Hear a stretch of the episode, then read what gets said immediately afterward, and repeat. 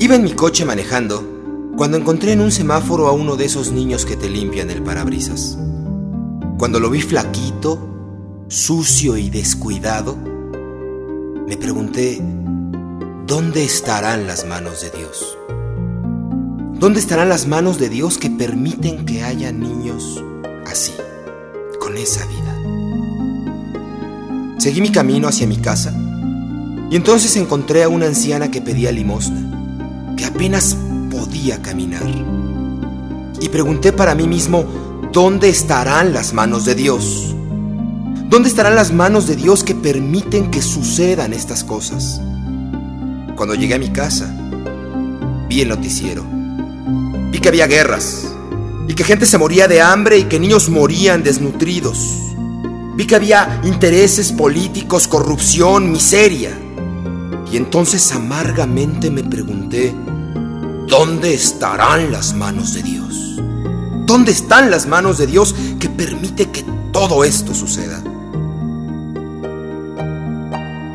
Entonces, me quedé dormido. Y en el sueño Dios me concedió una entrevista.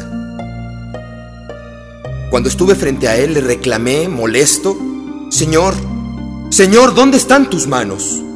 ¿Dónde están tus manos que permiten tanta y tanta injusticia, tanta pobreza y tanto sufrimiento? Yo había pensado que eres un Dios bueno y bondadoso, que nos amabas a tus hijos. ¿Por qué tus manos no llegan a esa gente, Señor? Y entonces, Él volteó a verme y me dijo, ¿acaso no te das cuenta? ¿Acaso no te das cuenta que tú eres mis manos? Tú eres mis manos. Y si te estás dando cuenta de todo lo que sucede en este mundo, es para que tú hagas algo al respecto, para que participes activamente, para que seas parte de las soluciones y no de los problemas. Tú eres las manos de Dios. Amiga, amigo, tú que me escuchas, tú y yo somos esas manos. Tú y yo seamos esas manos. Leía hoy en la mañana que es más fácil preparar una conferencia de tres horas con respecto a la ecología que agacharse a recoger una cáscara de plátano. Si tú y yo nos damos cuenta de que los problemas suceden en el mundo y no estamos haciendo nada al respecto, si tú eres parte de los problemas y no parte de la solución, entonces no estás ocupando tu lugar activo.